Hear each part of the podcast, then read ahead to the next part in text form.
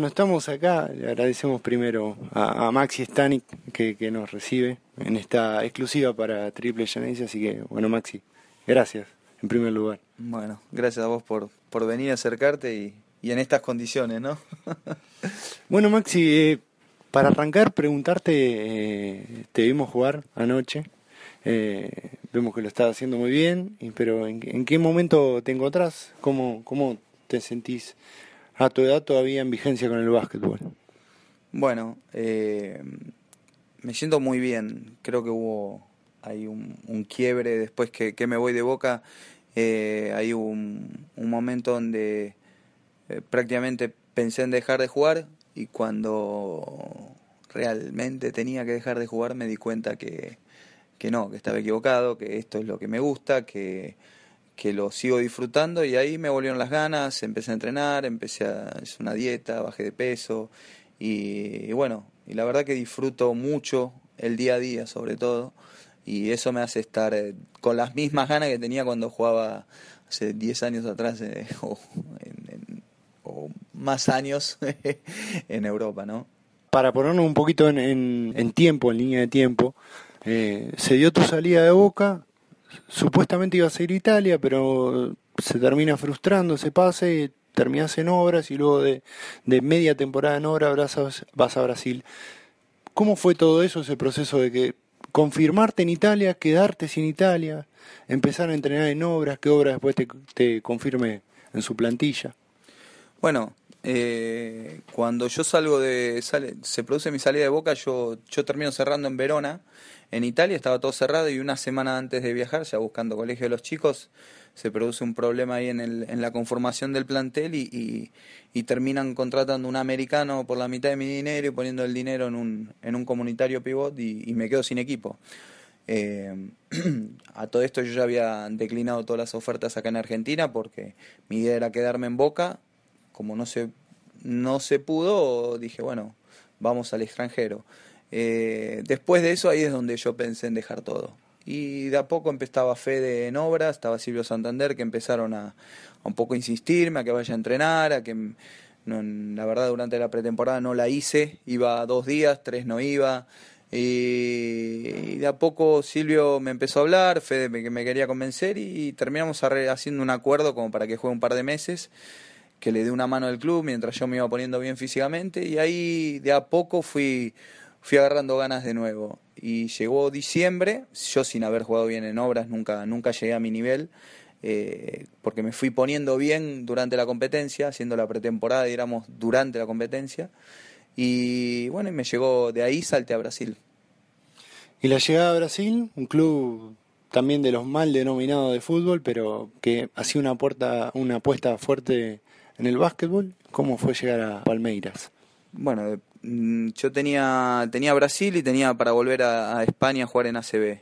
Y termino cerrando en Brasil, a los dos días se me abre, se me abre Estudiante de Madrid. Mirá lo que son las cosas y, yo ya había dado mi palabra y, y, no podía hacer lo que no me gustó que me hicieran. O sea, lo que me pasó en Verona yo no, no se lo podía hacer a, a Palmeiras, que ya me venía esperando unos días para que le confirmara. Y bueno, terminé llegando a un club muy grande, muy grande como Boca, un club con mucha historia, con historia en el básquet, pero historia vieja, un club que estaba pasando por una situación difícil, donde había, se había salvado el descenso el año anterior de, Milagro, donde ese año venían, venía una situación complicada en la tabla.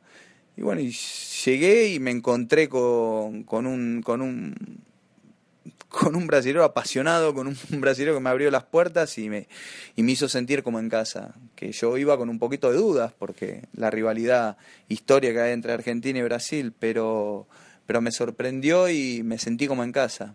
Y se dieron un montón de, de, factores. El equipo empezó a jugar muy bien, yo tuve una gran temporada y, y terminamos luchando palo a palo para, para poder seguir escalando posición y peleando instancias importantes de playoff. Y qué locura, ¿no? Que tengas a alguien en la tribuna que se tatúe tu cara, ¿no? sí, sí, sí, cuatro tatuajes, hizo falta de uno. Eh, bueno, son las cosas que uno eh, uno lo puede entender por ahí en el fútbol, ¿no? Si uno es Juan Román, que tengas que tengas tatuado a Juan Román es una cosa, eh, pero pero bueno, la verdad que muy, todo muy loco lo que me pasó. En 18 meses fueron muy intensos ahí en Palmeiras y, y cosas como esta del tatuaje me han pasado otro, otras cosas como que eh, la hinchada venga y me, me entregue el carnet de, de socio eh, del Palmeiras como en homenaje, o sea, debido al compromiso que uno, tuvo con el equipo, ¿no? Con la camiseta. Entonces, eh, son cosas que, que se valoran muchísimo. Y decías que, en obras no había llegado a tu, a tu performance óptima o la que, o la que buscabas. Llegaste a Palmeiras, jugaste muy bien, tuviste números muy destacados. ¿Y qué significó eso para vos eh, internamente? Bueno, obviamente cuando, cuando yo me voy a, a, Palmeiras ya, ya estaba renovado, ¿no? Ya en las últimas semanas en obras venía, me estaba sintiendo bien, ya me sentía bien físicamente, notaba el cambio de que volvía eh, digamos que había perdido unos años y que me sentía, me sentía bien. Y, en Palmeiras, eh, con la confianza que me dieron, volví a tener el nivel de, que tenía en Europa o que jugaba en años anteriores. Y, bueno, ahora volver a Argentina, que era otro desafío, lo, lo, pude seguir manteniendo acá en, Olímpico. ¿Y la llegada a Olímpico? ¿Cómo, cómo se da? Un club eh, que está apostando muy fuerte, que está haciendo muy bien las cosas. Por fuera, en rectángulo de juego también lo, lo podemos ver, ha renovado su estadio, tiene muy buena comunicación, muy buena prensa. ¿Cómo, ¿Cómo te encontraste al llegar a este equipo? Bueno, la verdad que cuando me llegó la propuesta, tuve varias propuestas acá de Argentina y, de equipos importantes y cuando me llamó Fernando, me contó la situación de, de, de, de Olímpico, que es un club que, que ahora lo pude ver, que hizo el club prácticamente nuevo, unos vestuarios muy lindos, se está haciendo en infraestructura, creció muchísimo y nosotros estamos bárbaros. O sea, no, nos atiende muy bien, el club está organizado, pero sobre todo tenemos a, Fernando, que es, es, la referencia nuestra dentro y fuera de la cancha, porque se, se preocupa y está en contacto diario con la dirigente, con la dirigencia para para que no nos falte nada y para que el club siga creciendo. Y, están apostando a, estar entre los mejores y ser de los mejores equipos de la liga. Y bueno, por suerte nosotros, que somos el, primer equipo en el cual el club apuesta a pelear en las grandes ligas, digamos, eh, lo estamos logrando. Estamos logrando ser protagonistas, que es lo que buscan ellos. Te voy a llevar un poquito para el pasado. Tu última temporada con Boca, eh, cayeron en semifinales. Eh, esa noche me hago cargo de las palabras, un poquito fatídica en el comienzo frente a Regata de Corriente. Y todos nos quedamos con la sensación de que ese equipo estaba para un poco más. ¿Qué, qué recuerdo, qué palabra puedes tener para ese equipo? Lo digo yo, se le pusieron los pelitos de punta y la piel de pollo a, a Maxi. Mirá, mucha bronca. Eh, obviamente que el equipo estaba para más. Eh, fue una noche que que por ahí no es, no es buscar excusas, porque Regata ganó en legítima ley y lo merecía pasar como lo merecíamos nosotros, habíamos hecho una gran temporada los dos equipos, eh, pero bueno, creo que las condiciones en que fuimos a jugar el partido no eran las, las eh, normales para un partido de, esa, de esas características, por ahí no lo tendríamos que haber jugado por lo que había sucedido fuera, eh, por cómo nos habían recibido con las piedras y demás. Pero bueno, eh, ya está, perdimos. Lo que por ahí te deja un poco de sabor amargo es que eh, cuando uno dice la continuidad, tenías todo para, para ser eh, un equipo que dominara la competencia. no había dudas. Ese equipo que había formado Néstor estaba por encima de la, gran mayoría de los equipos de la liga. perdimos por circunstancias del juego y contra un gran equipo que después terminó arrasando en la final. Pero me queda un poco el sabor amargo decir, sí, teníamos el título a portada de mano, no se dio, pero también me queda más sabor amargo porque no se apostó por, por ahí por una continuidad de, eh, de un equipo ganador y con, con mucho potencial. Un equipo, Maxi, que el último partido que juega Boca, que empata la serie 2-2 con regatas corrientes en la bombonerita, entró al vestuario y volvió a salir para eh, revolear la camiseta con la gente. Creo que es uno de los momentos mágicos que, que, ha vivido el, hincha de Boca. Sí, sí, sí, sin duda. Ayer lo recordábamos con Fede. Le contábamos a los chicos cuando nos preguntaban en la cena de, de estaban todos emocionados con cómo vieron la bombonerita. Y le digo, ustedes no saben lo que es la bombonerita llena. O sea, la bombonerita con, con gente que, como pasó en ese playoff, quedó fuera y pedían por favor que se pongan de pie porque no entraban.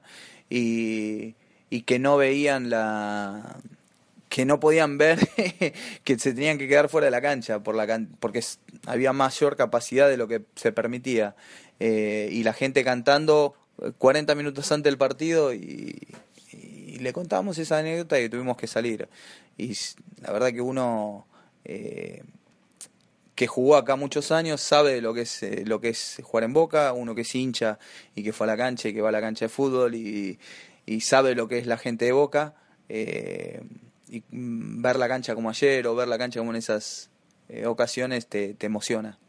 Te, iba a ir justo a eso, porque tanto Fede Van Laque como vos, apenas terminó el partido, antes de agradecer a los hinchas olímpicos, que vemos también que tienen mucho apoyo en redes sociales, antes de, poner cualquier mensaje, los dos hicieron eh, relación a eh, jugar en la bombonerita llena y, los recuerdos que, que les traía.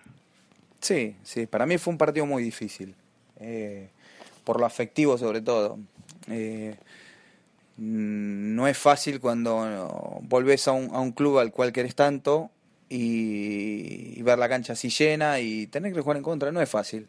Son uno entra a la cancha, yo quiero entrar y con Olimpio y le quiero ganar a Boca, porque es mi trabajo y por, por todo lo que la gente de Olímpico me da hoy.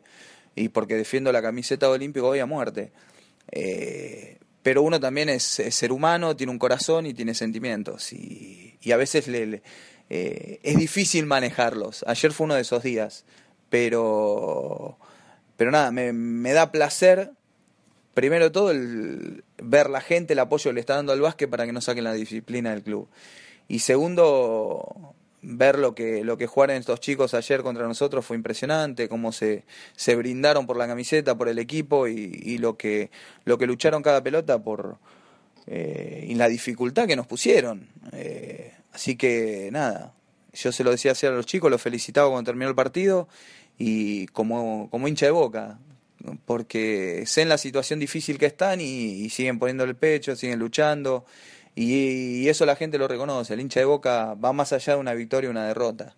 Y se, vio ayer en la cancha. Y esa relación con la gente, eh, habiendo un Maxi Stani que era muy renegado a Twitter, después creó una cuenta de Twitter, entonces eso también te permite tener un, un contacto con la gente eh, mucho más cotidiano, por ahí a distancias largas, que uno a veces impensado, eh, la respuesta de la gente y, la relación con el hincha de boca con vos. No, la mejor, la mejor. La verdad que el hincha de Boca, eh, si hay algo que tiene, es agradecido. Es agradecido sobre todo cuando uno cuando uno deja todo, no al que juega bien o al que juega mal, al que al que deja y siente la camiseta o trata de dejar todo dentro de la cancha. Y eso te lo hacen sentir y te lo hacen te lo hacen ver, como decías vos, vía Twitter, vía Facebook. Eh, mismo estando en Brasil, eh, recibía mensajes de, felicitaciones, de apoyo y bueno, la verdad que nada, palabras siempre de agradecimiento. ¿Cuánto Maxi Stanik más hay? ¿O cuánto crees que, que la cabeza te va a dejar jugar? No sé, no sé, la verdad que hoy, si te digo, te miento, porque me siento, si vos me preguntabas el último año de Boca, y yo cuando volví de Europa estaba, volví a Boca resignando mucho dinero, mucho, y ustedes por ahí lo saben, y, dije, no, quiero jugar en el club. No me importaba otra cosa, quería jugar en Boca y digo, bueno, juego estos dos años y me retiro. Y cuando esa era mi idea, estaba un poco cansado, un poco quemado ya de tantos años afuera y, volví y quería hacer ese paso por el club, terminar en, el club, ponerlo en una situación, yo llegué en una situación muy difícil y por ahí el primer año con, altos y bajos logramos meternos dentro de los ocho, cosa que Boca hacía años que no lograba y al año siguiente semifinales y bueno, y dije, bueno, ya está, y ahora no sé, no sé hasta cuándo, me siento muy bien físicamente, te digo, eh, me sorprendió por ahí la cantidad de minutos que estuve jugando hasta hace hasta hace antes del, del parate de, de, jugar una media en 15 partidos seguidos de 35 minutos y me sentía bien. Y jugaba partidos cada 48 horas y, me siento bien físicamente. Entonces, eh, y sobre todo estoy con ganas. Creo que eso es fundamental. Así que me pongo año a año.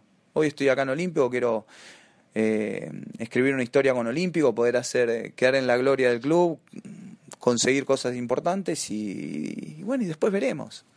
No, no, no, me pongo un, una meta de, tiempo para ir terminando y agradeciéndote de vuelta que, nos hayas recibido acá en la, en la concentración de Olímpico, eh, voy a hacer un poquito la voz de todos esos hinchas dice que anhelan, sueñan verte, aunque sea un, tiempito más. Eh, con la camiseta de boca. No, no te voy a hacer, hacer hablar sobre el tema porque sé que por ahí es complicado, pero estas palabras finales que, que puedas dejarle tu mensaje a través de Triple Geneise a, todo ese hincha de boca que, que tanto te ama y te respeta. No, agradecerle por el cariño de siempre. Eso principalmente, creo que el respeto, el cariño. Eh, si bien es difícil cuando eh, estar en contra y que, que venga y te me, toque la, la, situación como ayer, de, meter los tiros libres para ganar el partido, de ser un poco el verdugo en el final del partido. Eh, cuando uno tiene la pasión y, está dentro de la cancha no lo va a entender. pero bueno, es parte de, del trabajo, pero agradecerle sobre todo el cariño, el afecto y, y el constante recuerdo que tienen de mí. Eh, para mí eso vale, vale muchísimo. Y, y, nada, no sé qué pasa en el futuro, la verdad no. Eh, como te decía antes, como no sé hasta cuándo voy a jugar, no sé qué va a pasar en mi futuro. Yo hoy pienso en Olímpico, en hacer bien las cosas y en poder, en poder darle cosas importantes a esta gente que tanto esfuerzo está haciendo. Ha sido Maxi Stanik acá al aire de Triple Geneise, en lo que hemos, lo que la gente lo ha denominado el eterno capitán de Boca, así que bueno Maxi, muchas gracias. Gracias a vos y a todos.